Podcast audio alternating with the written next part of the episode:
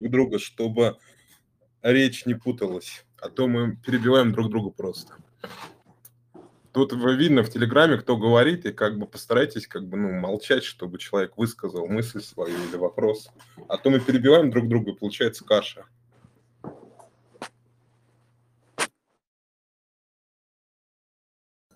Всем здравствуйте. Здорово. Вечер добрый. Что за тема для обсуждений? Да просто в свободном формате. Хорошо.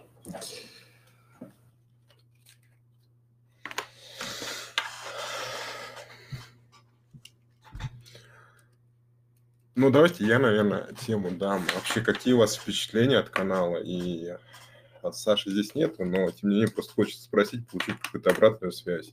Что вам нравится в канале вообще, в Телеграме, но в целом в контенте, что нет, что бы вы вообще хотели улучшить, наверное. Давайте обратную связь такую, наверное, если можно, получим. Ваше впечатление. Меня друг э, занимался Linux и хотел меня подсадить на него. Я тогда ничего не понял. Но на тот момент сильно развивалась Red Hat. А, и только вот когда я пришел на плафон, я наконец-то нашел то, что меня устраивает полностью. Это Манжара была. И откровенно вся настройка была только вот по его гайдам, по стримам. Шикарный канал. Добавлять что-то.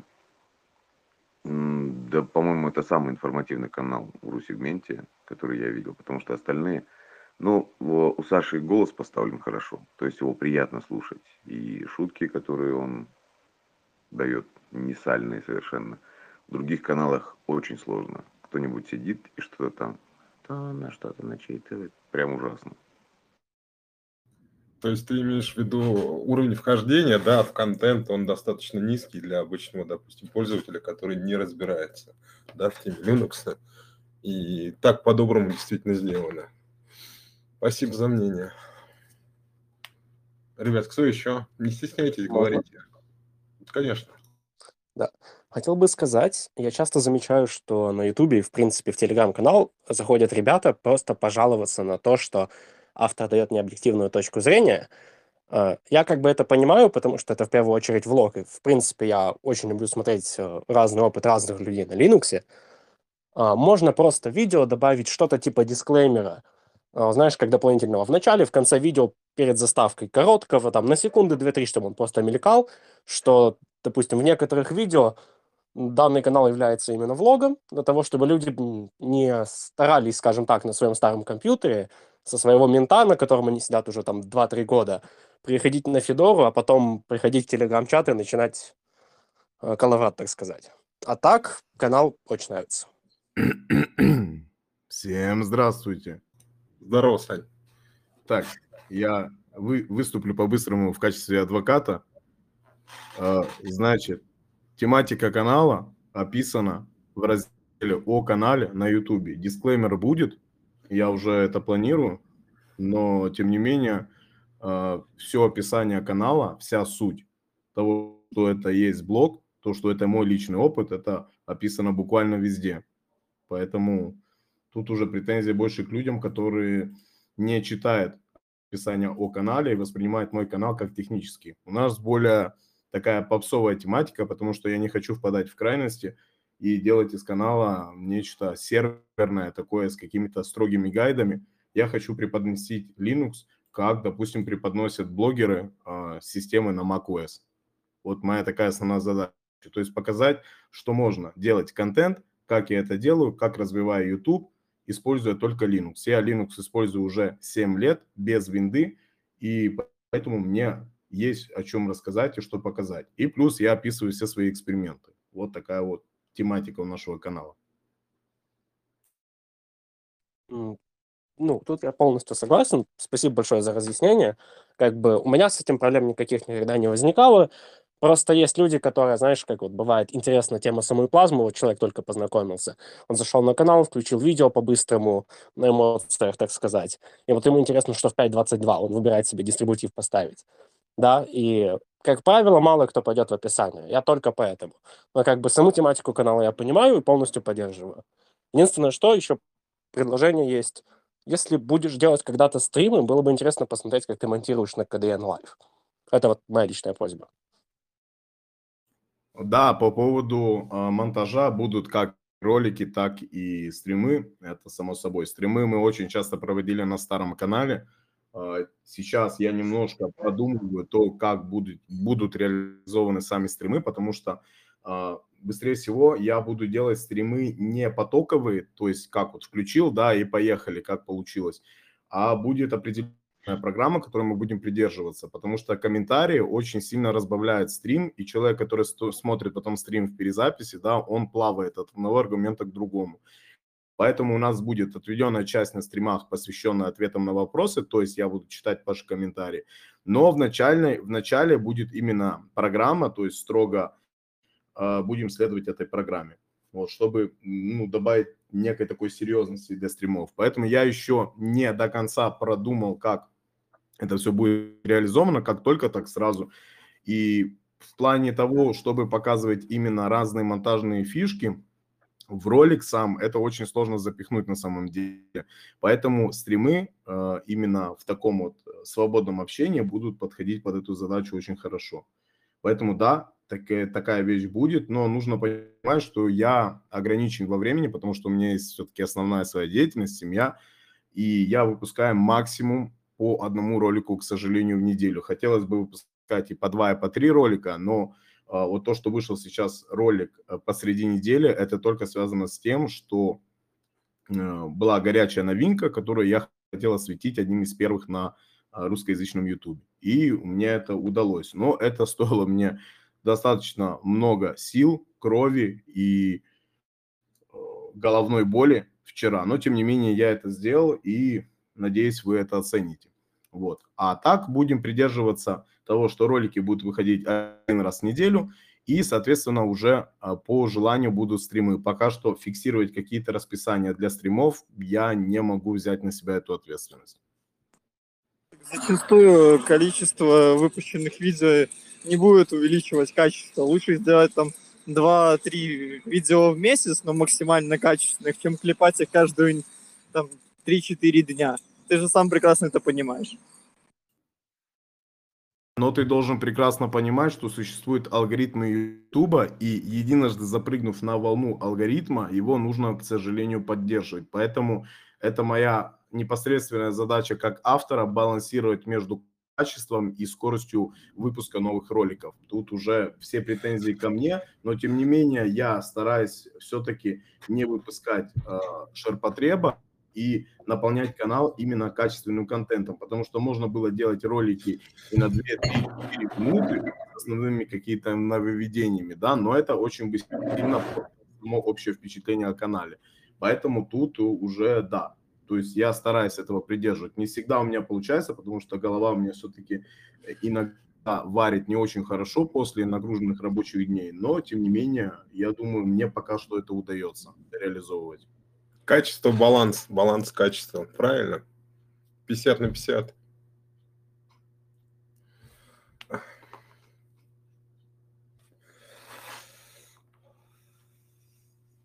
Так, э, э, видимо, у тебя. Не стесняйтесь, Просто... да, задавайте вопросы, спрашивайте, пока Саша доступен. Да, у меня не столько вопрос, сколько, наверное, предложение по поводу того, что... Ну, вот я занимаюсь озвучкой, и очень многие спрашивают именно, как это делается. То есть э, немногие понимают. Ну, тот же самый Reaper, я вот за него топлю. Почему? Потому что, наверное, это ну, самый лучший DAV, который позволяет делать достаточно быстро и качественную озвучку. И стримы проводятся, то есть, э, когда я делаю видео, допустим, по, ну, там, по сведению, по мастерингу, показываю, то есть, что вообще, как записывается, как там видео ставить и как озвучить свое же видео.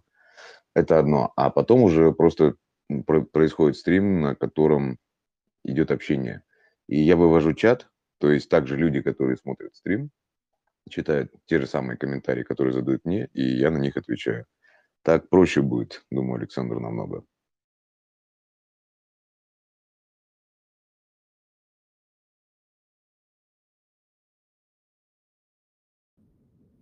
Так, ребят, смотрю, все молчат. Есть еще у вас вопросы? У меня есть один вопрос, а, такой Да. интересный. А, Вот э, а, вы недавно говорили, что вы начали использовать э, Федору как основной дистрибутив. Вот. И у меня такой интересный вопрос. А не смутило ли вас то, что у Федора довольно медленный пакетный менеджер DNF, и все пакеты, обновления, и все остается медленно? Вот. И не было ли такого, что там, например, при, после обновления Федора что-то ломалось? Вот, потому что я пользовался Федорой одно время, и мне вот как раз смутило то, что а, у меня несколько раз сломалась система после обновления. Смотри, а, во-первых, а, я все свои впечатления об использовании Фидори, да, то, что не попадает у меня в какие-то основные ролики, я публикую на канале. Об этом были посты, я уже говорил. А по поводу обновлений сразу отвечу, что у меня никаких проблем с обновлениями не было. И плюс, э, да, DNF, он не то чтобы медленный, он просто э, делает э, ряд операций, да, которые бросаются в глаза и которые создают общее впечатление того, что он медленный на фоне чего-то, то есть на фоне, допустим, того же АПТ, хотя он не сильно медленнее АПТ, и вот на фоне, конечно же, Пакмана, да, он медленнее, но смотри, а, по поводу обновлений, я обновляюсь строго не из консоли, а строго из Discover, то есть через графическое окружение, да, через графический менеджер. И у меня проблем с обновлением нет никаких. Единственная а, особенность Федоры в плане обновления это то, что вам будет необходимо перезагрузить компьютер, допустим, несколько раз. Для чего это делается? Для того, чтобы не ломать зависимости. То есть у вас обновление не обновляется сразу скопом все пакеты, а сначала обновляется одна линия пакетов, потом вы делаете перезапуск, обновление применяется, после этого вам будет необходимо э, об, докачать либо доустановить последующую часть обновлений и после снова перезапуститься. Это сделано для того, чтобы увеличить стабильность самих обновлений. Проблем у меня никаких не было. Я читал в чате, что у кого-то были быстрые обновления, которые привели к падению системы, но я пока что вот за время использования Федоры у себя на компьютере с этим не столкнулся. Но я не обновляюсь так часто, я обновляюсь, допустим, один раз в неделю, когда добираюсь полноценно до компьютера. Вот. А в плане скорости DNF никаких проблем у меня нету, я использую Discover и в принципе всем доволен. Опять же, установку приложения делаю как из Flatpak, так и из и RPM Fusion, и никакого дискомфорта это не вызывает. Быстрее всего это может получаться на железе чуть более слабом, возможно, я не знаю, у меня нет такого железа, чтобы протестировать, и, возможно, из-за качества интернета. Опять же, не знаю, у меня как бы в принципе и с железом, и с интернетом все хорошо, поэтому какого-то особого дискомфорта у меня и у тех людей, с которыми я общаюсь по поводу Федоры, нету. Поэтому каких-то минусов сказать пока что не могу. Ну, опять-таки, если кому-то DNF медленный, они могут попробовать попользовать Юм. Юм, да. по-моему, изначально Юм был, а, был написан Юм, а потом DNF был написан как альтернатива Юма с различными оптимизациями. По-моему, вот такая история. Да, да, сейчас с вашего позволения, тоже свои 5 копеек ставлю. Да, действительно, Юм был первый написан, там он, по-моему, то ли на Python был написан, и когда там много репозиториев подключалось, и особенно еще плагин с поиском зеркалов подключался, там Ям вообще вешался. И так как многие Ям с DNF так скажем, ассоциируют как одно и то же, наверное, от этого идет эти слухи. По поводу стабильности Федоры, лично я э, где-то с 31 версии пользуюсь, примерно тогда же, э, как сказать, Russian Fedora с основной веткой объединилась. И, в принципе, у меня даже такой небольшой сервачок на работе стоит на Федоре. Пережил в том числе и обновление релизов. Вот уже до 34 версии включительно ничего не падало. Ну, в принципе, как-то так. А вот до этого, если 20 версии Федора использовали там, особенно до 28 тогда да, тогда невозможно было пользоваться. Это просто было э, куском непонятного глюченного кода.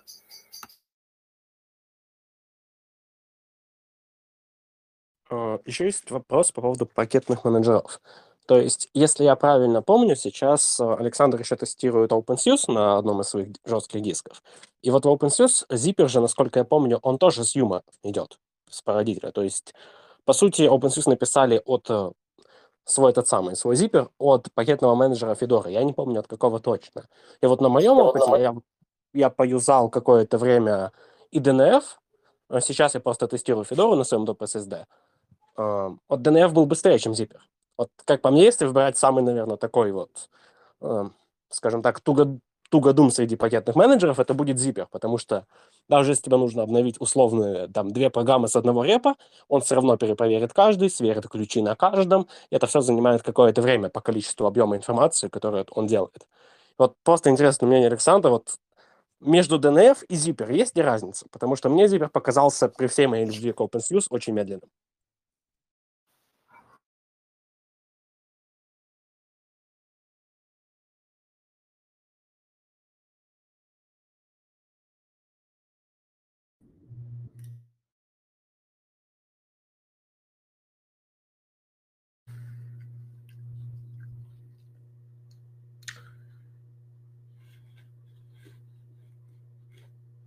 Ну, насколько я, конечно, не Александр, но тем не, э, но тем не менее, насколько я этот вопрос в свое время тыкал, там разница была, Zipper был лучше Яма в том плане, что он Delta RPM мог устанавливать, то есть разностные пакеты, тем самым уменьшая количество, ну, так сказать, вес обновлений. Но когда от Яма перешли к DNF, DNF, по сути, переписали заново, и DNF научили тоже использовать Delta RPM, так что фактически они, можно сказать, равноценны. И не знаю по поводу Сьюса, я вот тоже недавно экспериментировал с этим, с Fumblebit. Э, там, в принципе, я бы не сказал, что Zipper сильно медленнее DNF. А вот, плюс у Сьюза еще есть интересная штука ясно. Не стоит забывать. Ну вот, я на Сьюз сидел год с лишним, и я очень любил этот дистр. Но проблема в том, что конкретно через Yast все на порядок медленнее. То есть OpenSUSE есть даже свой сайт, который, по-моему, для этих пакетов, собственно, и предназначен. One Click, One Install называется сама программа в Ясте, где ты можешь все через это установить. Так вот, вот эта One Click One Install, она занимает больше времени, чем у меня занимал какой-нибудь условный Snap или Flatpak. То есть, как бы, я, мне нравилась Сюся во всем. Она отлично подтягивает зависимости, она удаляет отлично ненужное, и, в принципе, как бы, там все хорошо настроено со стороны вот э, поставил пользуюсь. Если у тебя, конечно, не проблемы со странными видеокартами, но это так везде. И вот, э, если ты юзаешь Zipper через Yast, было еще тяжелее. Поэтому даже при том, что у меня был Yast, я в основном обновлялся и устанавливал пакеты с терминала. Ну, One Click, One Install, насколько я опять же понял, э, зачастую он пихает неофициальные пакеты, то есть э, пакеты, которые собирают комьюнити в ОБС, и тем самым, когда в большинстве случаев, когда ты тыкаешь One Click One Install, он фактически подключает новый репозиторий, импортирует ключи, проверяет ключи, э, заново вычисляет зависимости и все это ставит. То есть как бы и АПТ, и ДНФ, они фактически сделали бы то же самое, если бы ты подключил там условный PPA в той же Ubuntu.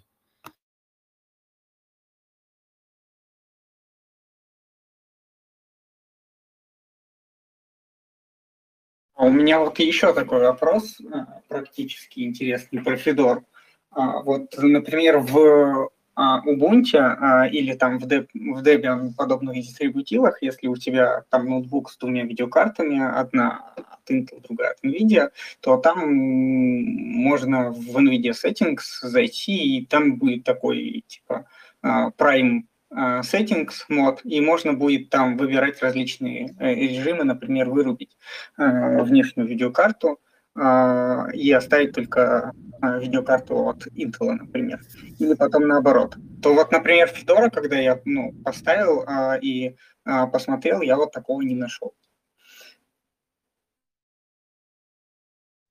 Как человек, у которого, который тестирует Федору на ноуте с, дискретным, с дискретной видюхой, а, сразу скажу, а, почти все, что написано, вот идет все производные Федоры, все производные Арча, на них с праймом проблемы большие. То есть э, единственный на данный момент дистр, который предоставляет нормальный вот именно с коробки рабочий либо Prime Render, либо Prime Offload. Причем, когда я говорю хорошо рабочий, я имею в виду, что э, даже после того, как ты перезагрузишь, допустим, вот в условной Ubuntu ты перезагружаешь комп, после того, как ты выбрал, допустим, Intel, включаешь, у тебя видеокарта будет работать. Она не будет использоваться, но вентилятор будет крутиться, и она будет сжигать энергию. Это главный минус Linux, когда у тебя подобные видюхи. А, допустим, PopOS это уже решило. То есть PopOS в состоянии полностью выключить твою видюху. И вот единственное, где есть хоть что-то приближенное в любом, либо будь то OpenSUSE, что-нибудь написано от Fedora, что-нибудь от Arch, это сейчас есть только вот Garuda, потому что я не сам не сильно люблю дистр, но из-за невозможности поставить что-то другое, написанное, ну, как бы, которое идет производной Arch, я использую его на топ SSD и, может быть, когда-то перейду на основной. И либо по PS.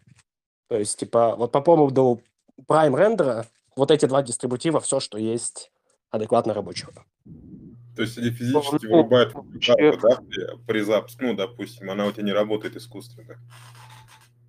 То есть, э, как Я что имею в виду? Ну, то есть, как бы, оно тебя выключается, у тебя перестает рендерить, допустим, твой условный рабочий стол, через видеокарту, то есть ее ресурсы не используются.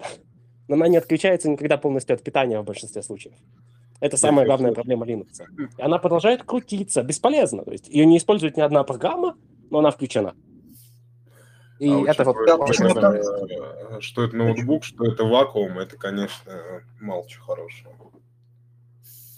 Ну вот. И потом что... Можно можно через переменные среды включать дискретную видеокарту для каждого приложения. Э, это немного решает проблему, хотя это все-таки костыль. Но вообще что сказать? Ноутбуки гибриды это инвалидные ноуты. Э, очень хорошо, что сейчас они в среднебюджетном сегменте уже отходят на второй план. Ну, игровые ноутбуки это тема отдельная, там не для Linux создано. Поэтому вот так вот.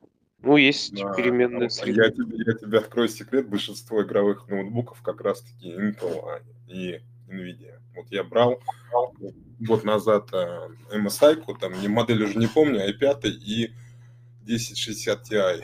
И там тоже двойная графика, гибрид. Я пробовал на него накатывать Manjaro KDE. После установки дров NVIDIA у меня просто был отвал. То есть она не загружалась в систему. Вот Гном работал.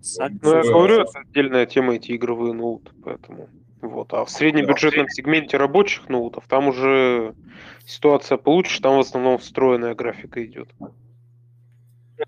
По поводу Федоры могу 5 копеек вставить.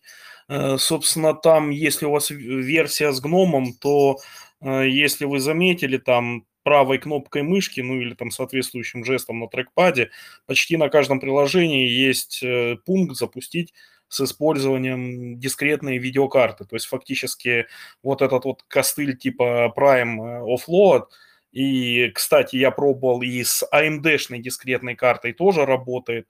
Э, в принципе, через оболочку это делается. То есть на любом приложении, что у вас есть в доке, правой кнопкой мыши запустить через дискретную видеокарту. Работает и на, и на AMD, и на NVIDIA. Как-то так. Это что касается Федоры на Гноме. Как там на KDE и остальных э, DE-шках, я, к сожалению, еще не проверял. И вряд ли, наверное, буду. Это фишка Гнома именно. Она есть и на Ubuntu, и на Федоре. Да, да, это фишка Гнома. На KDE такого нет. Даже на Kubuntu такого нет. Есть Linux Mint, у них такая фишка в Cinnamon, но в той же редакции с XFCE тоже такого нет. То есть это именно фишка окружения рабочего стола. И эта фишка не будет работать, если у тебя не работает правильно настроенный либо Prime Float, либо просто NVIDIA Prime. То есть, если, ты, если оно у тебя нормально не стали эти дрова, то оно как бы будет у тебя на гноме, но толка того, что ты напуска, нажимаешь на запустить э, там с дискретной видеокарты, либо с видеокарты NVIDIA, как в моем случае написано, э, разницы не будет. Вот типа никакой. Оно попытается запуститься и либо запустится через Intel, если у тебя выбрал Intel мод, либо не запустится в принципе. Исключение есть с AMD-картами, с ними чуть-чуть полегче, поскольку AMD вроде как занялась поддержкой Linux чуть более плотнее. Но я ноут брал 3,5, почти 4 года назад, И на тот момент AMD-шных ноутов попросту не было. Мне нужен был именно ноутбук. Они только сейчас стали появляться, плюс-минус. Да, те же не Huawei делают ноуты плюс-минус на Веге и на Ryzen. Очень Ну, я вот буквально недели две-три назад взял MCI. Но опять же, я еле нашел. Потому что, ну, чтобы чисто на AMD он был, потому что э, сейчас, видимо, считают, что не может быть другой видеокарты, кроме NVIDIA. То есть стало дофига ноутбуков на Ryzen и с NVIDIA. То есть не только Да, Intel, да, NVIDIA, да. Ryzen и NVIDIA. А найти ноутбук, чтобы была и э, AMD-шный проц, AMD-шная видеокарта, практически невозможно ни в среднем, ни в бюджетном, ни в дорогом сегменте. Это очень я, сложно. Я больше тебе скажу, что сейчас цены на ноутбуки даже БУ с NVIDIA, они поднялись. Вот у меня друг брал Acer а, Intron, который на 17 дюймов. Брал его за 70, сейчас ему за него предлагают 90 тысяч. То есть даже цены, а, опять же, таки, ска- скачут из-за майнинга. Ребят, ребят, у нас кстати, звезды, звезды в чате. Антон Павленко сидит, но ничего пока что не говорит. Давайте поздороваемся с Антоном. Антон, привет. Привет, какие звезды. Я обычный человек с э, мяса сделанный. С Ютуба. Здравствуй, Антон. Я подписан на тебя. Здравствуй. Здравствуй, Антон. Я рад, я рад, что ты на меня подписан. Антон, а ты Мгм. подписан на плафон? Может, с какого-то аккаунта и подписан. Скорее всего, да. С основного надо, с основного. Не, с основного я ни на кого не подписываюсь. Обидно. Он, он один. Там даже мои друзья типа IT-бороды я на них не подписан, хотя он на меня подписан с основного. Так что так вот. Антон, пользуясь случаем, хочу выразить тебе свою благодарность за твои видео, которые направлены на более психологические такие направления, э, связанные с, э, например, последним видео там про прокрастинацию, например, в том числе. Это очень полезная история. Ну, это ж профессион... э, канал, это ж мой профессиональный, по сути, дневник. Вот. Я столкнулся с жуткой депрессией, проболел с ей год, наверное. Вот. И выкарабкался. Теперь делюсь, как я это сделал с людьми. Ну, как я это сделал с людьми, делюсь, по сути. Вот, Так что Здорово. так вот. В том числе YouTube и поспособствовал моей депрессии. Потому что я очень сильно уставал от э, постоянного вып- вы- выпуска контента. Я ж э, уже три года подряд выпускаю каждую неделю видео. Вот, И плюс я ездил на работу два с половиной часа. Вот, вот так вот. Чтобы не было депрессии, нужно чаще посещать природу. Ну да. Ну, Тогда надо закрывать YouTube канал. О чем вы вообще говорите? Зачем позвали? Или это просто потрындеть? Э, Вроде как был тест с обсуждением последнего видео, но в итоге мы обсудили дистрибутивы, дискретные видеокарты, дали пару идей по стримам по каналу, но только не видео. Вот его мы пока не касались. Понятно. Ой, мне сейчас на самом деле очень мало времени видео смотреть вообще чужие. Вот. Все в контент, как говорится. Инвестиция своего времени дорогая штука, на самом деле. М, И самое ценное, что у нас есть. Ну да. Так- также еще и нервные клетки, которые не восстанавливаются. Ну, уже ученые доказали, что восстанавливаются. Только очень медленно. Ну, а Да. психосоматику же никто не отменял. Ну, я в нее не верю. в Я в нее не верю. Не веришь? В психосоматику. Не, я только научным терминам верю. Извините, это что? Психосоматика – это зависимость от э, Твоего болезней э, твоего поведения. состоянием. Вот. Да. Возможно, э, Ну, что есть, грубо говоря, взаимосвязь. Вот твоя, твое психическое состояние, если у тебя, допустим, там депрессия, апатия, у тебя там может онкология разыграться или что-то еще, диабет какой-нибудь сахарный. Ну, то есть, если грубо Нет, говоря... я в основном считаю то, что, возможно, это просто влияет на имму- иммунитет и все. Нет, там фишка в том, что психосоматика это вот в зависимости от твоего, наоборот, не то, что у тебя может развиться, а то, что если ты, например, ограждаешь, э, ну, мне, мне это просто постоянно говорят, если ты ограждаешь себя от каких-то проблем, то ты толстый становишься. Так как я вешу 100, уже 24, а до этого весил 135, я сейчас худею активно. Вот. Мне говорят, что это я кого-то от себя ограждаю. Знаешь, это работает, я еще помню, я просто... Я не понял. Значит, э, ограждаешь, когда толстеешь, или ограждаешь, когда худеешь?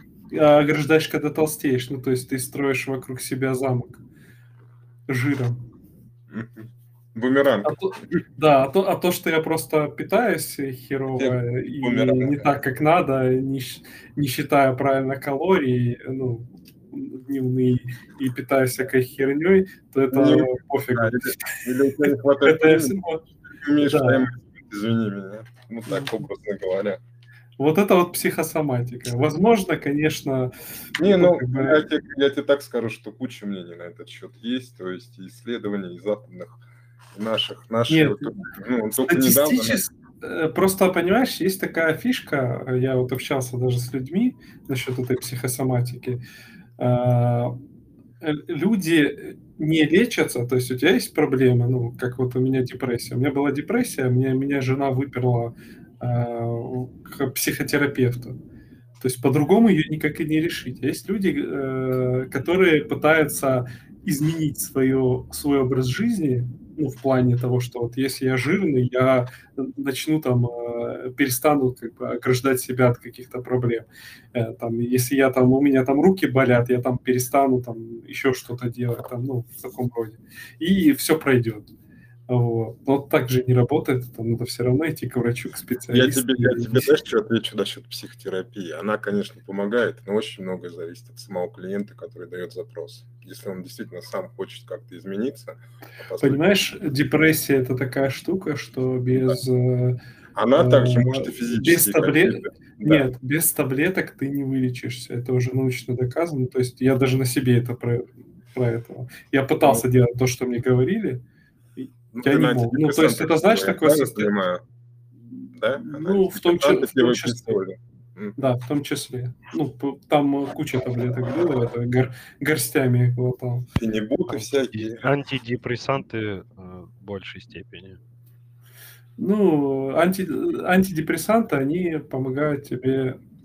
С психо- э, психотерапия еще очень, знаете, какая штука. На Западе же ведь это вошло в культуру. То есть, грубо говоря, тебя сажают на психотерапевтическую иглу, и ты ходишь годами. Из тебя психотерапевт твой семейный скребет деньги. Это мне как будто рассказывали тоже западные вот, и психотерапевты, что у них так принято. да. деньги, деньги, да, Алекс, но они не вызывают э, ту, такую же, например, зависимость, как тоже алкоголь.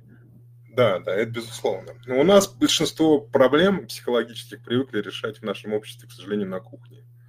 У нас нет культуры именно психологической гигиены. Вот как это можно назвать. Что у нас... Зашел, зашел Антон, начали о психологии говорить. Ребят, пользуясь случаем, хочу задать вопрос э, касаемо гарнитуры в Linux. Смотрите, есть у меня гарнитура э, просто для понимания, не хвастовства ради. Э, гарнитура JBL Quantum One. У нее свои драйвера под Windows, но э, в Linux ни на одном дистрибутиве у меня не видится микрофон гарнитуры. Все я слышу, только вот говорить не могу, потому что тупо микрофон не определяется. Что это может быть? Как с этим можно побороться и можно ли вообще в принципе? Или можно забыть за это? А ты пробовал э, Федору? Я все пробовал. Фактически из основных. И Федоров Меня числе. можно спросить у тебя Ничего пульс аудио? аудио? И пульс аудио был, и Pipewire ничего не определяло микрофон от этой гарнитуры. Ну, Э, Гарнитура подключает... Гар... Я извиняюсь, перебью. Гарнитура подключается строго по USB. И, возможно, в этом проблема, я не знаю. Как э, ты решение могу искать другие предложить... драйвера? А, Ребят, давайте договоримся, что говорит кто-то один, чтобы мы не перебивали друг друга, а то вы перебиваете. Я извиняюсь, тут просто бывает такая штука, что задержка, я вроде начинаю говорить, а потом уже слышу кого-то другого.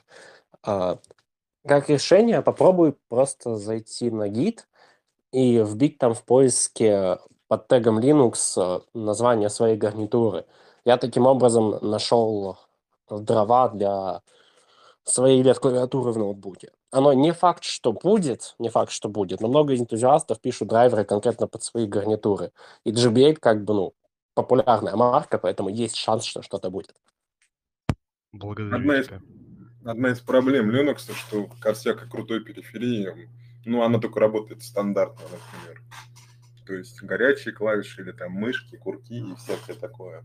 Я знаю, очень много народу с этим сталкивается у нас вот в чате спрашивают. Поэтому я не парюсь. Это проблема, потому что мне, например, чтобы поговорить с вами через... Я бы хотел это сделать через Linux, но я не могу этого сделать. Мне приходится через винду это все выполнять. У тебя дуалбот, да, стоит? На двух разных дисках. Ну, самый хороший вариант. Если что-то полетит, на втором загрузишься. Самый нормальный вариант.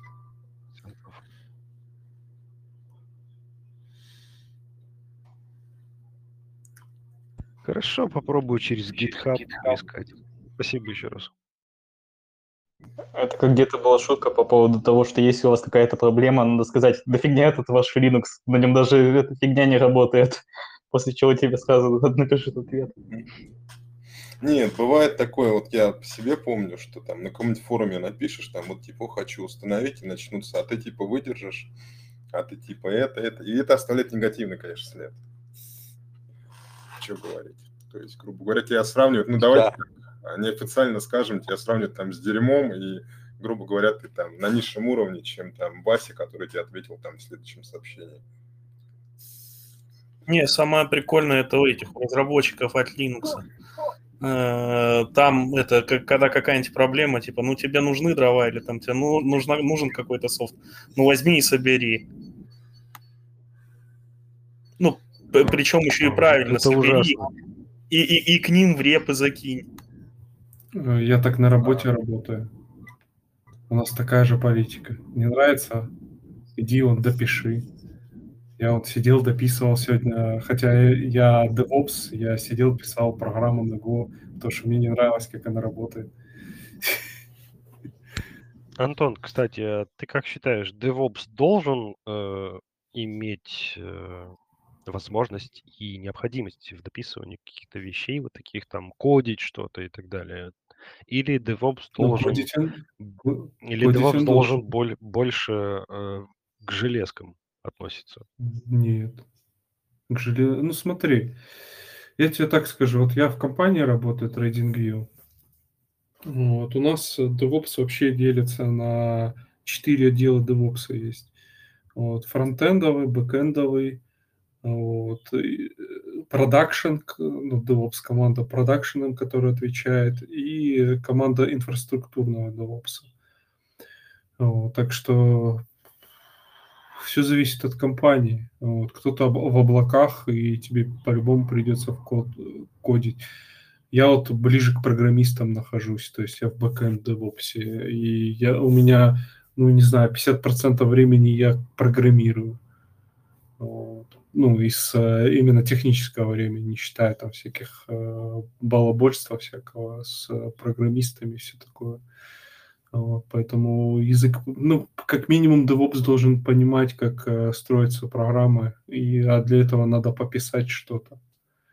Я даже, будучи системным администратором в командах разработки, я изучал язык программирования, на котором они пишут. Ну, естественно, не на их уровне, но я, по крайней мере, с ними знакомился, чтобы понимать, зачем это, почему я в каком-то из видео рассказывал об этом.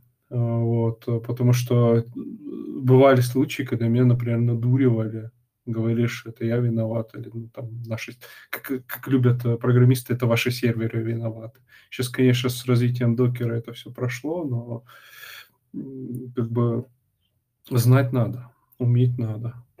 Ну, не всегда это пригодится, не во всех компаниях. То есть там, но многие компании, например, я знаю пацана, который даже программировать не умеет, максимум там башек чуть-чуть знает. Вот. Э, ему не пригождается, но он там крутит те же Terraform, Kubernetes и все такое. То есть в компании такое, но плюсом, откровенным плюсом DevOps является знание языков программирования. Потому Понятно. что очень много чего приходится дописывать. Даже мелкие скрипты, ну, например, э, такие штуки, э, не можешь ты какие-то метрики с сервера собрать и отдать в тот же какой-нибудь Prometheus, Zabbix или еще что-то в этом роде. Тебе надо написать на это скрипт. Баша не всегда не хватает, потому что большинство опишек работают с JSON, а работать с JSON в баше это еще то удовольствие. Там что-то простенькое но можно, конечно, сделать, сформировать, а что-то большое, ну, как бы, и, ну, правда, для DevOps не требуют прям огромного огромного знания, ну, по крайней мере, на уровне там написать какую-нибудь утилитку маленькую, небольшую для себя. Ты должен знать. Это нормальная практика. Я понял, спасибо за ответ. А, хотел еще спросить, может быть, кто-то, кроме Антона, в курсе насчет э, QA, QC, э, тестировщиков. Э, стоит ли вообще в это влезать, насколько это оправдано по деньгам тем же? Потому что курсы, они не дешевые. Вот. Мне эта тема интересна чисто с точки зрения развития и получения более выгодного денежного вознаграждения, И кем чем ты та работаешь? работа. к- э, Я работаю в службе безопасности мореплавания. Хотя по душе я как бы компьютерный инженер, но вот так сложилась жизнь, что я работаю не в той области. И я вот думаю сейчас насчет QA, QC. э, Ну, какой у тебя, ну, как бы, размер заработной платы приблизительно? Ну, там можешь какой-то диапазон сказать, что не точно. если в гривнах, я в Украине живу, это тысяч двенадцать гривен. А в долларах хотя бы. В долларах, в Ну, долларах. как бы, я, я-то в России живу, я в рублях не. Я понял, но в рублях это Примерно умножай. вам. В рублях, сейчас скажу. Ну, можно в 30, долларах. 30 31 тысяча где-то. А, ну, тогда стоит, я думаю. Кё- Ну, QA где-то... Ну, 30 тысяч по-нашему, да. QA-специалисты, понимаешь, это специфическая работа. Э, вот. Это надо любить продукт, э, любить разбираться, копаться в этом продукте. То есть это не просто ты будешь э, сидеть там опишки дергать или еще что-то в этом роде. Ты должен э, чуть ли не на уровне аналитика понимать продукт. Вот, иначе тяжело будет. Мне тяжело быть QA-шником, хотя я, можно сказать, замещаю его в каких-то вопросах. Вот. Э, Там, ну, как бы я разбираюсь в продукте как DevOps инженер, а ну, бэкэнд, э, ну, как бы мне нужно разбираться в продукте, а QA там еще хуже разбираются. Вот, если тебе это нравится, пожалуйста. Да, в чем, собственно, сложность? В подводные камни какие? М, QA-шника? Да, да. Ну, подводные камни только в том, что раз это, смотря какой QA-шник, то есть в некоторых QA-шниках это мануальное тестирование, это э, как минимум надо быть очень внимательным э, и любить монотонную работу. Вот. э, Плюс это большое общение, то есть ты общаешься со всеми абсолютно, то есть с аналитиками, программистами, с девопсами. И с- э, Почему DevOps вообще э, пошел-то? То, что QA-шнику, по сути, надоело общаться со всеми бегать, чтобы они там между собой общались, программисты и DevOps, по сути. Раньше QA-шники это было так, как между огней бегали наравне с менеджерами. То есть аналитик дал э, задание команде, Программисты разработали, QA-шнику надо это протестировать. Он бежит DevOps, он говорит, э, ну, там, тогда это были сисадмины, опсы, инженеры, там, неважно. Э, Он бежит к DevOps, он говорит, там, мне нужен стенд, долбит их со стендов. Э, Дали стенды, он сидит, тестирует. Это автоматическое тестирование, то есть там тоже программирование, кстати, тоже надо знать. Как минимум Python, чаще Python. Еще Groovy бывает у них, э, это м, Selenium, ну, это в зависимости от, команд, от компании, команды. То есть, по сути, э, минимум это программирование, общение, э, понимание продукта, люб- любовь, вот, ну, как бы с- разбираться, вот, копаться в продукте и так далее. Вот. Куча нюансов. Я понял, благодарю. хорош- хороших тестировщиков очень мало. И если ты реально станешь хорошим тестировщиком, ему и платят, соответственно. Вот. Не мануальщик, а именно на грани аналитика и тестирования. То есть э, контролер качества. Именно. QH А, контролер качества. Идем? А, Можно тут еще хотел просто вас спросить, пока вы еще тут. А вот по поводу QA-шника. Я сейчас вот э, работаю, допустим, в логистике, да, и у нас есть отдельные ребята, которые пишут свою программу для э, трека наших водителей условно. И наши сейчас конкретно ищут QA-шника, но никто почти не знаком вот с софтом для логистики. И у меня такая дилемма. То есть как бы с программированием я знаком очень поверхностно, но вот с самой программой и с нюансами я знаком очень близко. Есть ли смысл, э, допустим, идти вот в- к ним в QA, попробовать там доучиться, скажем, на программировании, если ты понимаешь, что вот кроме этой отрасли, если я, допустим, вот потеряю свою работу в логистике, то QA-шником я тогда, получается, если я не знаю тематики какого-то, какой-то другой среды, я вряд ли где-то устроюсь. То есть я смогу устроиться QA-шником, получается, только в этой же Почему? отрасли. Почему нет? Не обязательно. Вот вы говорили, что нужно конкретное понимание продукта, Ну, знание как его нюансов и так далее. Ну, как бы ты приходишь на работу, у тебя есть какая-то, какое-то время э, с этим познакомиться совсем. Естественно, ты не будешь прям весь продукт знать. Все, ну, я же говорю, тут ню- нюансы сложно советовать, потому что все зависит от специфики. Вот. У каждого, вот тут до того работа, до того же программиста работа размыта, что тяжело. И у программиста тоже в предметной области надо разбираться. Сейчас всем ее надо разбираться. Нет, ты разберешься, я думаю. Не, ну, как бы сейчас ты с, с одной программой разберешься, через, э, там, не знаю, уйдешь куда-то с другой программой разберешься, проблем нету.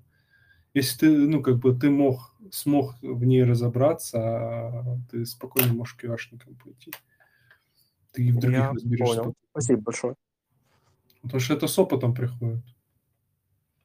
Я тоже не сразу там начал сервера крутить и понимать вообще, как строить эту всю инфраструктуру. В многих случаях даже программисты должны прописать степы для тестирования, так что тестирование сводится к тривиальному повторению. Э, Тестирование и QA – это немножко разные вещи. QA – это контроль качества, то есть ты должен э, протестировать, не только протестировать, но еще какие-то процессы строить большие. Ну, как бы не на менеджерском уровне, но, как это сказать, предвидеть некоторые штуки, вот, разбираться в продукте, смотреть что-то как. Ну, в принципе, многие кашники поэтому не меняют компании, они во многих компаниях и сидят долго. Это полезная информация, спасибо. Парни, а в тестирование зайти без знаний программирования это вообще возможно? Да, но получать много не будешь сразу, пока не выучишь программирование. Э, Я скажу так, что да, это возможно, но если у тебя, э, я прошу прощения за грубость, э, между ног не член, а другое. Э, Приведу пример.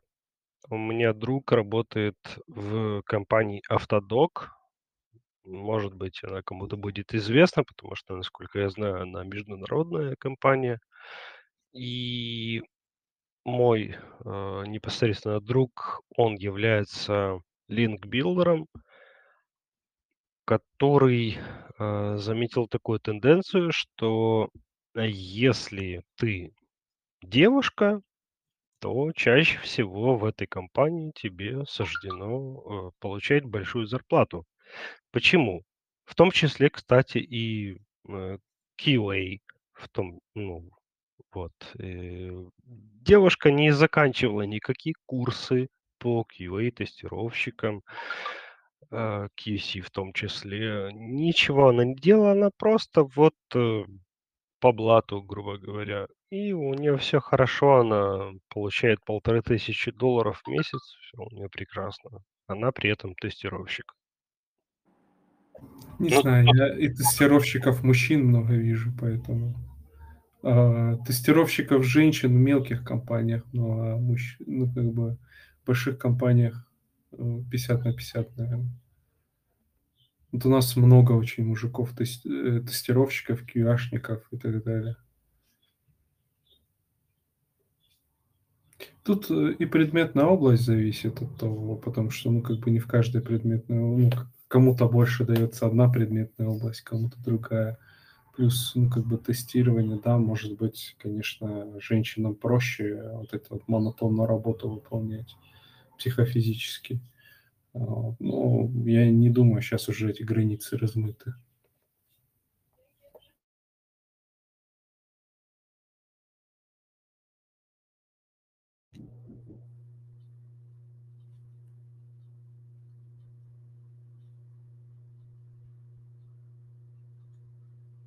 Ребят, если есть еще вопросы, вы задавайте Антону, пока он еще тут. Я думаю, что он с удовольствием ответит. А, ну, у меня есть вопросик. А, В общем-то, а, хотел поинтересоваться мнением профессионала по поводу докера, тем более, раз тема поднималась. Вот много слышу от некоторых айтишников, которые бьют себя пяткой в грудь и кричат, что профессионалы по поводу безопасности и так далее, но э, такое мнение, что, мол, докер и безопасность – это две несовместимые вещи.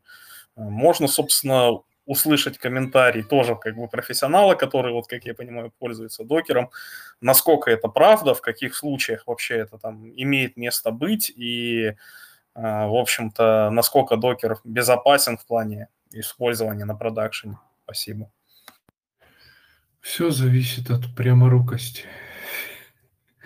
На самом деле, отчасти, да, э, докер не совсем прям идеален, не совсем безопасен. В том плане, что если человек получит доступ к системе, э, ну, как бы можно наворотить много.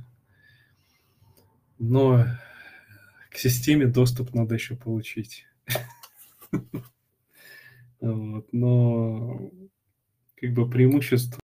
А кто спрашивал про безопасность докера а, тут вообще? Сейчас я посмотрю. Я тоже тик запомнил. Тут у нас, правда... Саш. Да. Э, Ты вот микрофоны видишь, вот люди появляются, кто заходит в голосовой, да, и внизу Ага. красные микрофоны, ты давай постепенно им доступ.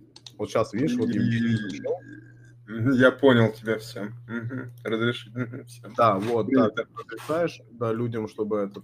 Я тебя понял.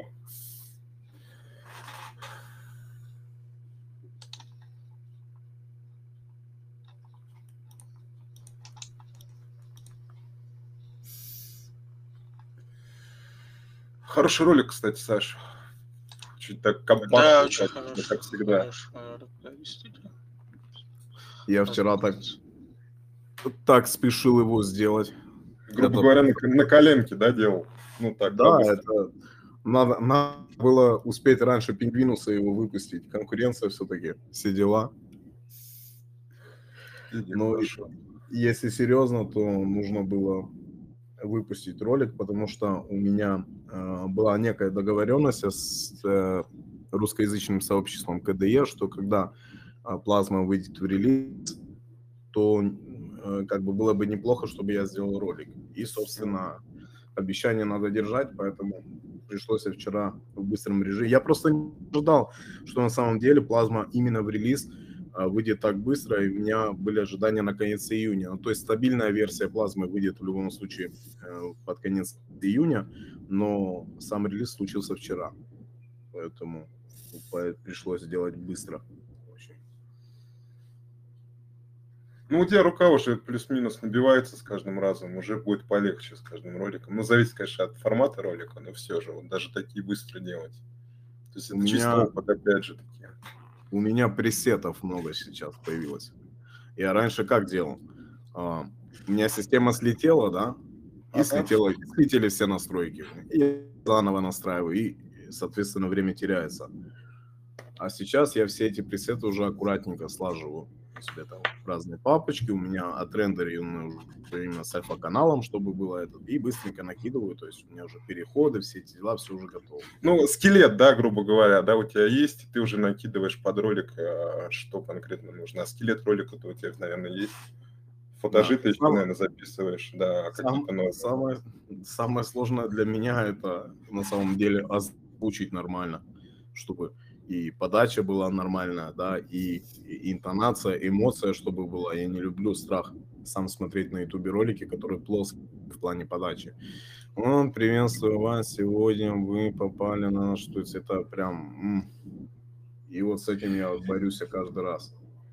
И меня гнобили за мою подачу, которая была в первых роликах. Обидно. Ну, в первых, послушай, в первых роликах э, мне тоже знаешь, еще иногда прилетают люди, которые заходят там на последние ролики, да, то есть у меня уже, э, считай, два года опыта ведения э, канала, и мне прилетают за ролики, которые я выпускал в самом начале, пробные, когда именно готов, ну, пытался понять, что я хочу и как хочу делать. И как бы, блин, просто, чувак, посмотри на дату, пожалуйста. То есть, там А они не Ну, смотрят на это дату, они, да, как бы на автоматизме. Не, я просто поначалу пытался ролики делать, э, ну, как бы, как это сказать, э, с ебанцой. Вот, э, что, чтобы было интересно, то что YouTube-то это не познавательная площадка, а больше развлекательная. Я хотел... Попсовая. разно- Да, э, нет, с ебанцой в интонации, с ебанцой в сценарии в, том- в этом плане, что как бы у меня в сценарии была всегда прописана какая-то история, я пытался, ну, как бы, примеры какие-нибудь смешные приводить и так далее. Мне за это хейтили. Мне же когда депрессия началась, я, у меня сил не было на вот, а, эту ебанцу. И все мы начали ролики заходить и говорить, вот сейчас нормально, сейчас хорошо. Я- Серьезный контент. Да. Это как бы нормально. Я же, я же э, ду- сижу и думаю, блин, э, ну ну его э, нафиг тогда буду делать скучные ролики. А насчет Да звука, ладно я тебе, я, я... Да Ладно тебе, я с последнего ролика про микросервисы спасают продукт угорал дня два. Как сказать, настроение поднял, а то у самого депрессия Не, случилась. Я ж э, это пос- э, вынес специально. э- эт- Эти ролики с ебанцой, они останутся на отдельном канале. Он у меня не монетизируется, ни А, рекламодателя, там ничего нету. То, Но что- я, честно говоря, не обращал внимания там на каком канале. Ну, я просто их вынес э, в отдельный канал. Я сначала вынес в отдельный канал, потом их опять канала соединил. Сейчас опять вынес, потому что э, рекламодатели не хотят платить за ролики подобные. Вот. И как-то я с, не- ну, а с монетизацией Ютуба я особо ничего не получаю. Потому что они узкопрофильные. Нет, э, потому что они с ебанцой. Просто я их предлагал даже многим рек- рекламодателям, говорил, что я сделаю ролики и сценку поставлю на вашу рекламу и так далее. Никому Скетч какой-нибудь. Да, да, да. У меня, грубо говоря, э, с монетизацией, все же думают, что YouTube приносит миллионы. Вот у меня сейчас э, по последним роликам э, доллар, э, доллар 24 за тысячу просмотров прилетает. Ну, еще 40% YouTube забирает. Ну, само собой, конечно. Но я, благо, отказался от э, налоговой этой декларации э, для э, американских государств. Ну, я тоже, да. Но у меня, я вот три года веду YouTube, с 19 года, по-моему, у меня включена монетизация. Я деньги не снимаю, ну, в долларах, что там приходит. У меня там, по-моему, около тысячи долларов всего. Вот. Да, Фон, привет. Не по теме, может, вопрос. А кнопка уже есть от Ютуба? Кнопка? Нет, кнопка первая приходит на 50 тысяч подписчиков. 100. 50? Не 100? 100. 100. 100? 100, ну вот, Да. тем более 100 тысяч подписчиков. Серебряная на 100. Да. Сейчас э, алгоритмы Ютуба очень сильно поменялись в худшую сторону для блогеров. Поэтому, ребята, очень тяжело. Я Нет, прекрасно. смотри, я, я вставлю сейчас свои 5 копеек. Алгоритмы Ютуба стали жестче, потому что YouTube, сам YouTube, законодательство начали дрючить. Именно серьезно так дрючить. То есть сейчас стал фильтроваться контент. И YouTube, с одной стороны, был вынужден применить самые разные алгоритмы. То, что они работают хорошо или плохо, в любом случае сейчас пока что идет обкатка этих самых алгоритмов. Кто попал под раздачу? Такие молодые каналы, как я, допустим, я вот сейчас активно начал каналом заниматься лишь полгода. Вот 6 месяцев у меня новый формат, то есть то, к чему я пришел, вот 6 месяцев я занимаюсь. Да, мы сейчас набрали вот до 9 тысяч подписчиков. Вот. И такие молодые каналы, они растут, выстреливают, потому что они варятся уже внутри новых алгоритмов. Под раздачу попали такие каналы, у которых было там, допустим, 400 тысяч подписчиков, да, и они сейчас, алгоритмы их просто утопили, потому что просмотры падают, их не выводят в топы. И, соответственно, алгоритм что делает? Он говорит, у тебя дофига подписчиков, но мало просмотров. Значит, ты ранее был интересен как канал, теперь ты не интересен. И тебя опускает вниз. А молодой канал, допустим, как у меня, да, э, у меня там условно 6 тысяч подписчиков, да, и ролик выстреливает на 50 тысяч просмотров. Меня толкает, соответственно, алгоритм вверх. Вот именно что происходит и почему многие начали сливаться в плане того, что это проще. Сейчас даже вот канал кедр.ком, да, говорил Саша Лепота, говорил, что проще открыть заново новый канал, нежели поднимать из, э, со дна э, свои старые проекты. Да, я его тоже смотрю. Канал я его тоже смотрю. Если бы не рекламодатели, ну, не реклама, я бы уже, наверное, этот свой текущий канал бы закрыл и открыл бы новый. Вот. Но пока я не могу это сделать. Ну, платят деньги, ладно. Вот. э, Я выпускаю контент, который мне нравится. Есть там определенные подписчики, и все.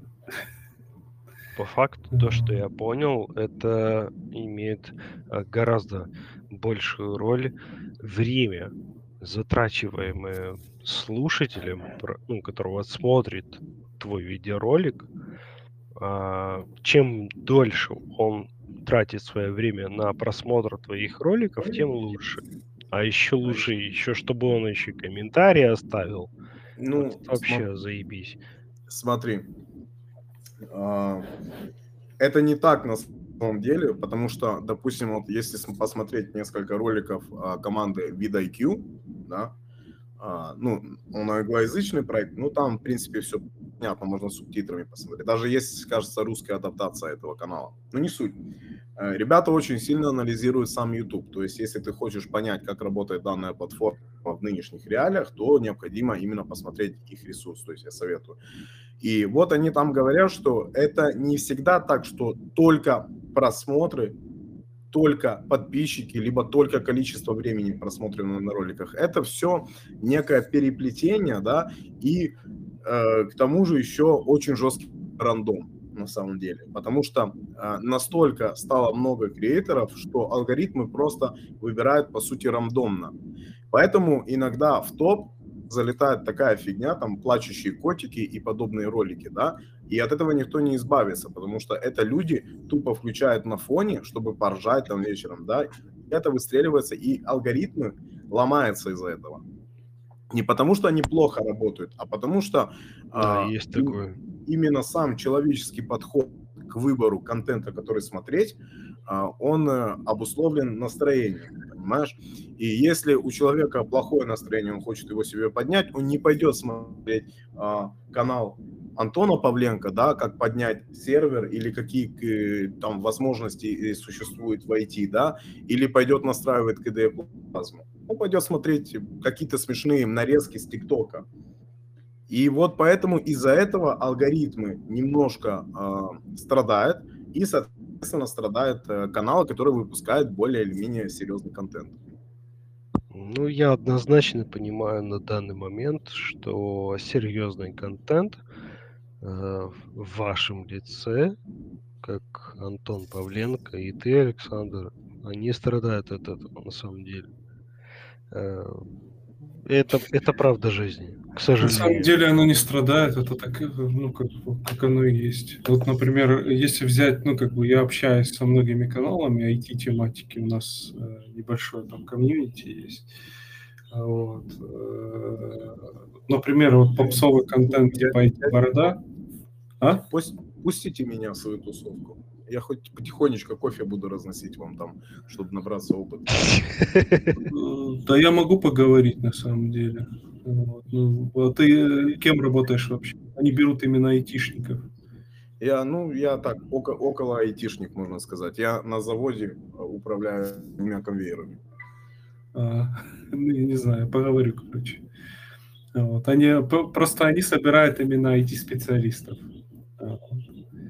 А, IT-борода это все затеял в 19 А, ну, году. нет, тогда на таком уровне я точно не впишусь в вашу тусовку. Не, я просто говорю, я-то не против э, ну, как бы предложить кандидатуру. Тем более я там с- почти сначала. Там две итерации было. Первая итерация там было маленькое количество каналов, а потом решили в чат это все объединить большое. И вот я чем-то понравился эти бороде. Саша, я не знаю, сколько ты потратил времени в своей жизни на свой завод, но во всяком случае я вижу то время, которое ты потратил на развитие Linux канала, и пускай они возьмут в пример вот твою работу в Linux канале. Это очень большая работа. А, На самом деле, пока что это еще ничего. Мне, конечно, приятно, лестно, все дела, но если смотреть именно а, с технической точки зрения, то а, пока что а, тот уровень, которого я хочу достигнуть для нашего русскоязычного Ютуба в плане подачи именно Linux у меня пока что еще не получилось. Э, Во-первых, а, мне не хватает, э, ну, у меня плохая пока что техническая составляющая, потому что я хочу более лучший звук, я хочу лучшую картинку а, и много еще чего. Поэтому есть еще куда расти. А мы сейчас все-таки говорим про такие проекты, как IT-борода, и поэтому... Саш, я- я- картинка, э, к- вот это вот физическая составляющая, где ты там технически чего-то не можешь сделать, это все херня на самом деле. А, Это придет потом. Важно качество и, и информативность подаваемого материала. И доступность прежде всего тому пользователю, которому ты это рассказываешь. А у тебя это есть. На самом деле я, прежде чем открыть YouTube канал, три года читал разнообразную информацию. Э, В принципе, я немного зарабатывал на тот момент. Вот. э, И в итоге я посмотрел видео Обломова, у него есть там канал «Муха не сидела», он сказал, главное начать делать, а потом это все придет. А сейчас я вот с, э, ну, как бы с высоты опыта, уже больше трех лет веду канал, я понимаю, что как это сказать, пока ты на этом не зарабатываешь, ты э, не сможешь нормально, ну, как бы, быстро может мотивация пропасть. Вот. От этого всего. Я вот когда стал зарабатывать на Ютубе, я, конечно, не зарабатываю баснословные деньги, но у меня, по крайней мере, есть рекламный контракт постоянный. Вот, э, там, на два ролика в месяц, и плюс еще приходят люди. Но это, конечно, небольшие деньги, на самом деле. Но я бы уже, наверное, забросил YouTube. То есть нередко это переходит от хобби к работе, и мотивация может пропасть. А когда это Алло. просто хобби, Люба, любой open source, если не зарабатывает деньги или не приносит прибыль, я всем это доношу, но никто не понимает, что если open source не приносит прибыль, прибыль не обязательно должна быть э, в денежном эквиваленте, может быть э, в косвенном, то есть развитие какого-то бизнеса или развитие еще чего-либо. А Вот. Если он не приносит деньги, он загнется. Ну, не деньги, прибыль. Я, вот, я это всем доношу, и многие мне там адепты всего свободного э, говорят, что я дурак, что я меркантильная сволочь и так далее. Просто больные люди. Сам- на самом деле именно YouTube и нужно позиционировать с точки зрения монетизации. Но э, зачастую э, люди, которые начинают свой канал, да, э, они э, могут ошибочно изначально сделать упор на этом. А изначально, мне кажется, нужно выработать э, свой стиль, свою подачу, э, выработать формат. Вот.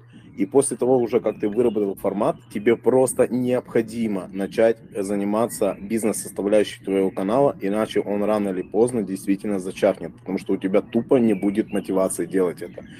И когда тебе приходят, приходят рекламные контракты, ты скован э, некими обязательствами, да, если ты достаточно серьезный автор, то ты в любом случае будешь продолжать делать контент. Вот именно эта позиция, она самая правильная. И то, что говорят, говорит там школьники с 5 Б, что э, я поставлю себе Linux, потому что он бесплатный open source, это сила, потому что она бесплатна, на самом деле это не так. И я полностью согласен именно с Антоном, потому что если ты не раз, ну, размышляешь э, для, в плане будущего для своего канала, составить именно коммерческую э, деятельность из этого, то этот канал никуда не приведет. Даже любой влог, да, который там э, человек просто рассказывает, я сегодня пошел туда, сделал это, третье, четвертое, да, допустим, взять формат Кейси Нейстата, да, то э, он четко понимает, почему он это делает, и он четко э, понимает, как он будет сшивать свою рекламу в это. И поэтому это приносит ему столько лет удовольствия, потому что это его кормит. Да, в том числе. Ну, как бы не, не сказать, чтобы я прям, как это сказать, полностью доволен своим каналом, но ну, как бы я его веду, я рассказываю людям что-то полезное, плюс еще получаю какие-то деньги. И, ну, как бы, я не знаю, как в Linux тематике, я от нее потихоньку отхожу, но в плане того, что именно десктопный Linux, потому что я не специалист в этом, я попробовал, мне не понравилось, как говорится. Как бы по серверам я линуксовым. а, Ну, как бы давно ими занимаюсь, компетенции больше, как говорится. А вот в десктопной тематике я не знаю по цене, что будет, а, но айтишечка, ну, довольно-таки нормальный контракт. Я знаю контракт IT-бороды, и это превышает в два раза или в три раза, наверное, мою зарплату. Его одна Не, не не в три, наверное, где-то в полтора. Его одна интеграция. Вот. Ребята, вы меряете как-то с позиции денег фактически. На самом деле, я вам так скажу, что что Антон, что Александр, а, я в Linux пришел в принципе благодаря именно вам двоим. С Антоном я встретился на просторах Ютуба раньше, чем с Александром, но суть в том, что э, именно благодаря вам я начал понимать, что есть что-то интереснее, чем тот же Windows там и так далее. Ну, суть в том, что вы не правы в тех вещах, когда вы думаете с позиции меркантильности. Я понимаю прекрасно, что это должно подкрепляться деньгами. Это да, это ваша работа, это ваш труд. Вы вносите достаточно много энергии и сил в это дело. И вы хотите ожидать какой-то отдачи от Ютуба, пускай он не всегда вам это дает. Э, Но если с душевной точки зрения, вот с человеческой, то вы внесли огромнейший вклад в русскоязычное развитие этой тематики. И, ну, и да, я, я бухнул немножко, но что у трезвого на уме, то у пьяного на голове, ну, на языке, да, и действительно, я вам говорю по факту, что я вижу, что именно благодаря вам очень многие люди именно сюда, в эту отрасль вошли и начали что-то пробовать, изучать. Смотри, За это вам я очень благодарен.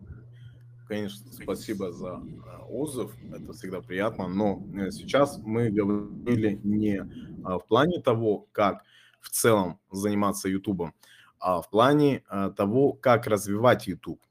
Нужно понимать, что у автора задача состоит не только в том, чтобы выпускать контент, э, привлекать новых пользователей. У автора есть, к сожалению, еще и такая со- составляющая, как монетизация. И именно она а, стала в нынешних реалиях неотъемлемой частью. Мы именно сейчас это и обсуждаем. А то, что каждый готов делать ради денег это и не, или не ради денег, это уже вопрос именно второй. В плане того, что э, как это довести? А, Это твоя обязанность как автора заниматься еще и э, монетизацией твоего контента. Это одно из условий игры.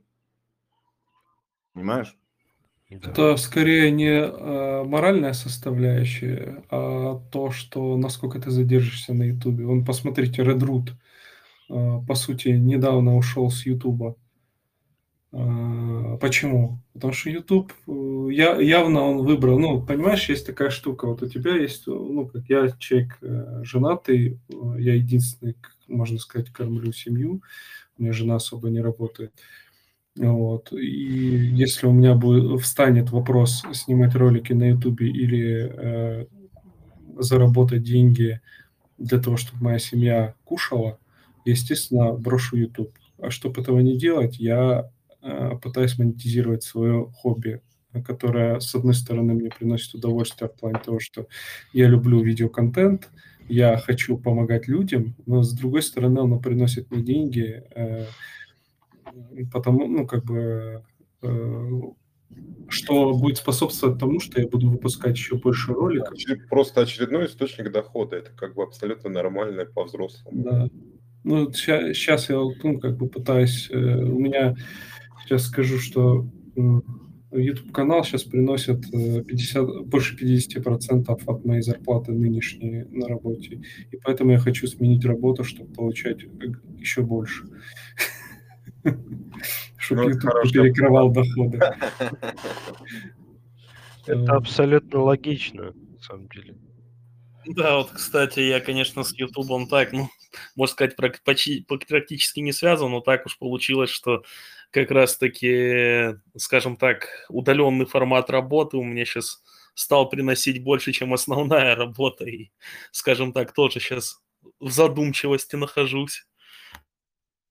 Ну, мне кажется, тут вопрос еще идет развитие самого канала, потому что если никак не монетизировать то, что вы делаете, то получается, что развитие это либо вкладывать это свои деньги, вкладывать их получается просто для того, чтобы, да, просветить каких-то людей, но ты от этого особо ничего не получишь и сам развиваться не сможешь развиваться, потому что, возможно, тебе нет, нет возможности вкладывать свои средства. А монетизация позволяет тебе, во-первых, с этого что-то получить, как вы уже говорили, мотивации, а во-вторых, это еще и вложить на то, чтобы стать, делать свой контент лучше и, опять же, стать, получается, больше, более массовым, вещать на более массовую аудиторию. Совершенно верно, потому что, во-первых, э, если ты будешь развивать свой YouTube-канал, тут ты рано или поздно столкнешься с тем, что у тебя, э, тебе нужно будет купить где-то рекламу для расширения своей аудитории. Это неизбежно. И ты тут встает вопрос, либо ты будешь тратить из своего семейного бюджета, что лично я, к примеру, не стесняюсь сказать, что не готов, потому что у меня есть определенная зарплата, определенная зарплата, да, с которой я плачу там ипотеку, я а, благоустраиваю свою а, будущую семью, и то, то, что у меня есть в хобби в виде э, ведения канала, то а, я его развиваю до той степени, пока мне это приносит удовольствие, да, но это удовольствие, оно в любом случае стоит денег. Во-первых, ты должен проапгрейдить нормальный ПК. А, Во-вторых, ты должен докупить элементарно микрофон, там, дополнительный монитор, и все это стоит денег. И если бы в, нормальных, э, в нормальной жизни мне это было бы не так, э, не было бы такой острой необходимости, то, имея YouTube-канал, у меня эта необходимость есть. И вот тут как бы многие и гаснут из-за того, что не готовы а, именно влаживать свои собственные деньги. Поэтому YouTube как-то постарался сделать монетизацию, и как бы эта вся индустрия да, вокруг YouTube, она потихонечку развивалась именно в данном контексте. То есть это, опять же, повторюсь, это именно часть игры. И если ты не готов а, участвовать в этой игре, значит, у тебя ничего не получится. Ну, рано или поздно ты тупо выгоришь. Достигнешь своего потолка. Абсолютно в принципе, согласен. В принципе, да. Например, э, мне для работы хватает, э, у меня ноутбук, вот сейчас я на котором работаю, мне хватает 8 гигов оперативки для работы, именно для своих нужд. 8 э, гигов оперативки и там обычный, ну, как бы i5 процессор мобильный. Вот. Мне видеокарта даже не нужна, я в игры не играю уже достаточно давно, лет 8, наверное. Вот. Не, не 8, наверное, лет 7. Вот. И, например, ну, как бы у меня отдельно стоит монтажный компьютер, который мы с подписчиками когда-то собирали, часть там кто-то мне прислал. Вот. Когда-то кинул клич три года, три года назад, что типа нужен монтажный компьютер. Мы на видеокарту также собирали. Сейчас, конечно, я не собираю, потому что я ну, как бы нашел рекламодателя. Но когда подписчики начали говорить, что у меня плохой звук, я сказал, давайте соберем мне на микрофон. Ну да, то есть если вам нужен лучший контент, помогите собрать это. Да. Да, вполне логичная схема. Угу. Поэтому я же говорю, что я, например, тоже э, не готов. Э, ну, сейчас вот я могу сказать, что я часть у меня затрат уходит с ютубных денег, которые я зарабатываю на ютубе на семью. Поэтому вот так. А, ребят, всем привет еще раз. А, смотрите, а Twitch как площадка может рассматриваться для айтишки и вообще для темы Linux и для всего такого подобного? Ибо там же можно настроить и донаты и прочее. Там больше игры, это больше игровая платформа. Донаты можно и на Ютубе настроить. Да, так же ну, и у, у Twitch очень очень много правил, она очень даже жестче иногда, чем YouTube. Но музыка там свободная, да. Ну, кстати, был же вроде момент, когда там на Твиче транслировали разработчики Sway свою разработку, но опять же, кто будет э, долго так смотреть, как три человека пишут код? Не, ну для этого подходит больше YouTube. Все-таки Twitch, это, это, это больше киберспорт, это больше вот такого формата тема? Ну, я, я, например, не рассматриваю. Я даже пытался в ТикТок залететь, но понял, что это вообще писец. Не, ребят, Twitch, он больше для игровой платформы, и там туда залететь, это пиздец как сложно, вот честно. Сложнее, чем на Ютубе, потому что вы, от, вы откроете... А... Согласен, только Ютуб, если попытаться что-то реализовать. Откро... Откройте низы Твича, вы увидите ребят с хорошими камерами, с хорошей, может быть, даже подачей стрима, но с отсутствием подписчиков. А на три... раскрутки Твича требуется больше, чем на Ютубе. То есть вкладывание каких-то денег, средств, связей. Да, абсолютно согласен. И я это на себе пробовал, поэтому я понимаю, о чем я говорю.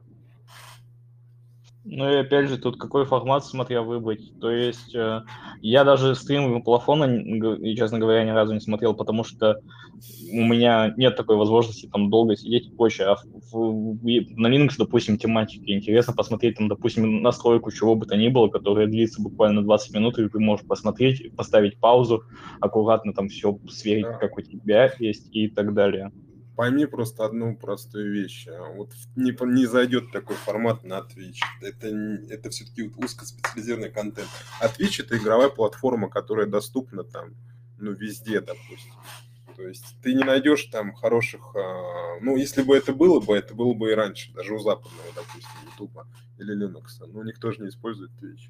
Даже рядом с IT, извини меня, сферой какой-то. То есть э, но это исключить, исключительно игровая платформа.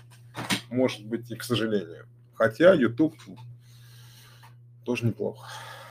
Просто я не знаю, максимально ли про- просмотров на игровых видосов у, пла- у плафона, но благодаря именно игровым видосам я познакомился с Linux и поставил себе Linux, поставил на него игры, э, поставил Лутрис, ну, то есть благодаря плафону. Я думаю, это было бы интересно молодым ребятам тоже, которые хотят поиграть на Linux. Ну, вот как раз таки... одна- Сейчас, Саша, я Да. перебью. Есть, есть только один такой вот момент, что начав третий сезон да, на канале, ну, по сути, начав а, заниматься вплотную а, выпуском роликов каждую неделю, да, я перестал играть. У меня нет времени играть, вообще нету времени. То есть а, либо я монтирую, либо я изучаю материал, либо я пишу сценарий, а, либо я иду гулять с женой.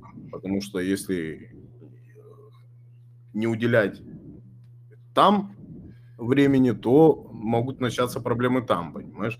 Если не уделять времени каналу, то могут начаться проблемы там. Поэтому я стараюсь балансировать, и игры, к сожалению, в данный баланс вообще никак не вписываются. Пока. Сколько, сколько у тебя времени на ролик один уходит в среднем? Три дня.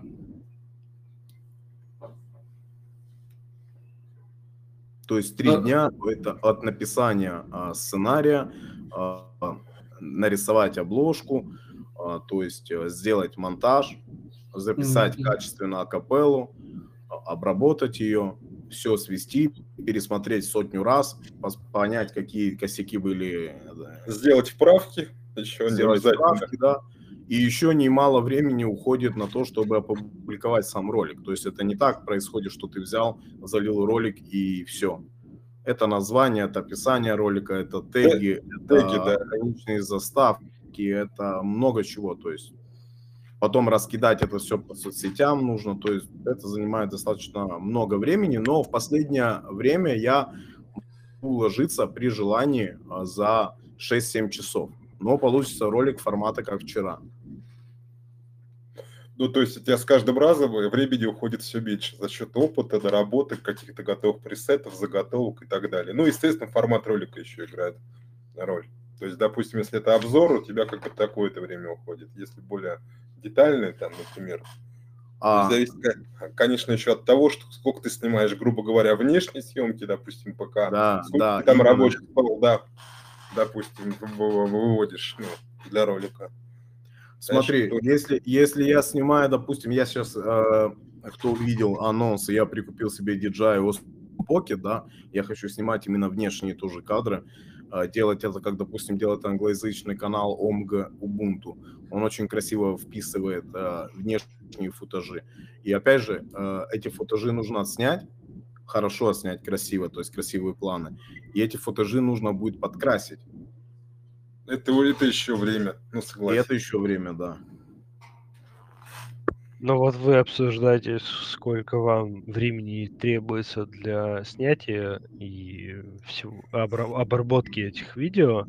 Так вот, я вам скажу, даже с позиции обычного пользователя, да, э, я не занимаюсь съемками, ничего, но я просто интересуюсь Linux, и благодаря вам я тоже забил на очень большое время э, на игры.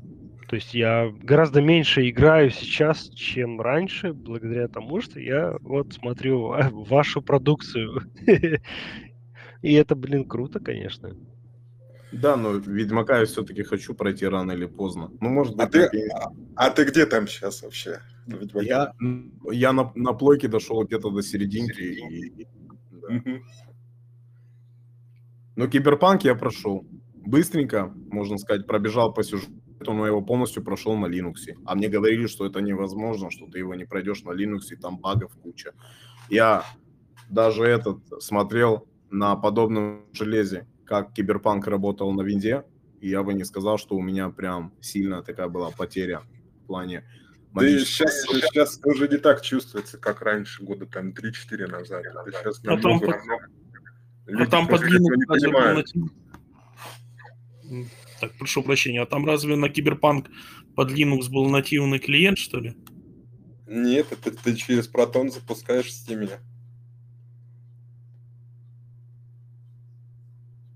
Игра под Linux не разрабатывалась. Ну, ты просто ее покупаешь в Steam, включаешь галочку Steam Proton, нажимаешь запустить, запускаешь ее. Ну, это на AMD. На NVIDIA э, мне говорил э, один из наших админов, что у него не так все радужно было. На AMD все было хорошо. А Даже есть э, Fidelity FX, которое можно подключить, но я, если честно, играл без него. У меня и так а, FPS держался в районе 55-60 FPS, что было играбельно. Да, были некоторые локации, где были просадки, но, опять же, это особо геймплею не мешало. Нет, очень неплохая игра, на самом деле. У кого есть время и возможность, поиграйте. Ну и кому такая стилистика нравится. Ну, вообще, я как э, брал, когда переходил полностью на Linux, я осознавал, что у меня есть Xbox для того, чтобы, допустим, пойти там в некоторые игры. И единственная проблема, с которой я столкнулся, это с э, парами по языкам программирования и C-Sharp, потому что не очень удобно это реализовано на Linux, хотя это возможно, я даже долгое время сидел только на нем, пока не началось визуальное программирование. Но тогда у меня уже был запасной вариант в виде планшета на винде, и это на самом деле странно. Знаешь, я когда учился в университете, тоже такая же была проблема. Вот, я очень сильно возмущался. Вот, потом пошел работать тоже ну, как бы ад- с админом, а там же эти тетечки, бухгалтерши и все такое, тоже с Linux. В итоге я сказал, что ну вас нафиг, ушел в разработку, где можно пользоваться на Linux. Но все равно я пришел в одну компанию под названием Теле2. Думаю, многие ее знают. Вот. И так как я там был, ну, можно сказать, руководитель, дослужился за полгода руководителя. Вот. А там такая противная штука, как Skype for Business, которая работает только на винде и маке. И я там сидел на Windows, а в итоге уволился от них нахрен. А давно это было, Антон, вообще? Сейчас они же какую-то эту тему сделали. Teams как-то называется. Многие ее тоже используют за место Skype бизнеса. Или она до сих пор актуальна во в каких-то сферах? Полтора года назад ушел. Мгм. Я там поругался с руководством, вот, и ушел. Ну, как бы, э, винда это была не основная причина моего ухода, но из-за нее я подумал уйти. Ну, кстати, Teams работает вроде и под Linux нормально. То есть я сейчас его на Arch себе установил и вроде более-менее. Но опять же, у меня, возможно, немного другие идут варианты использования, потому что у меня это идет в качестве учебы, а не в качестве какой-то работы. А у вас учеба через Teams идет, да, не через Discord там или какие-то? У нас оболочки? шла через Оболочки. Teams, да, дистанционка. Не, Ти- И Teams работает на Linux. Teams хорошо работает на Linux, я знаю. Ну, там был Skype for Business, потому что его купили. Ребята, а по Teams я тоже пользуюсь по работе. Может, какие-то профессиональные дадите рекомендации? Там есть э, всякие доны типа досок и прочих. Кто чем пользуется? Что удобно? Я не пользуюсь им. У нас Slack, Жира. Я каждый день сталкиваюсь с клип-митингом. Ладно, И- я вас покину. Надо будет Спасибо огромное, заниматься. Антон, за беседу такую и хорошую обратную связь. Ждем новых роликов. Ну, ближайший будет стрим. Там тоже неплохо. Собираюсь пригласить. Собираюсь пригласить интересных людей, а они были в прошлом стриме. Будем говорить об обучении. Так что приходите, если что. Йода, что ли? Не-не, йоду, с йодой я уже покончил. Лохотрон, что ли? Нет, А, э, не, э, не лохотрон, просто он, н- я поднял стоимость интеграции во много раз, и поэтому он не потянул просто. Понятно. Ссылочку Ну, на стрим потом опубликуем, если что. Ну, Можете опубликовать. Буду благодарен, спасибо. Ладно, пойду я. Всё, Ты уже удачи. устал на самом деле. Хо- Хочу забиться в угол и посидеть один. В темноте, да? Не, не в темноте. Посижу. У меня, если я купил сборную модель самолета, посижу, пособираю. О, блин. Человек. Я помню, как-то собирался Ту-160. Ну, я на самом де- деле в детстве даже занимался именно авиамоделированием, то есть мы с нуля там строили самолеты, я даже третье место занимал по Южному федеральному округу по моделям. Вот. Недавно Нас решил было фиг... вспомнить. Ладно, пойду я. Можно говорить бесконечно. Пока. Удачи, Антон. Спасибо, что посетил нас. Пока. Пока. Вот, можно еще перед уходом кое-что скажу? Конечно. А, да. Всем спасибо большое за чат. Серьезно, типа, просидел я, правда, только часа полтора. А, Отличный круг общения, прекрасные люди, но что-то все заговорили за продуктивность, поэтому я пошел прокачусь километров 10 на велике. А всем хорошего вечера. Взаимно. Ну что, Саш, думаю, для пробника было Да. совсем неплохо. Вполне неплохо. Вполне. Да. А в любом случае, я э, делал запись как первой части, пока нас э, Игорь не обрубил. И вторую часть сейчас тоже опубликую на канале. И, соответственно, вот такой вот формат можно периодически два раза в неделю вливать. Сейчас я вас, э, админов основных, добавил также и на канал. То есть вы можете модери- мо- модерировать именно спокойно голосовой чат. Также можете открывать сами самостоятельно трансляции.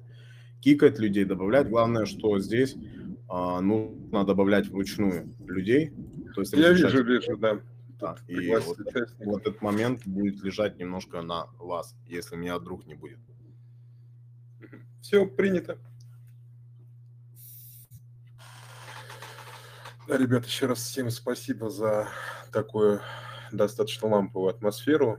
Будем с вами потихоньку собираться. И давайте всем удачи, удачного вечера.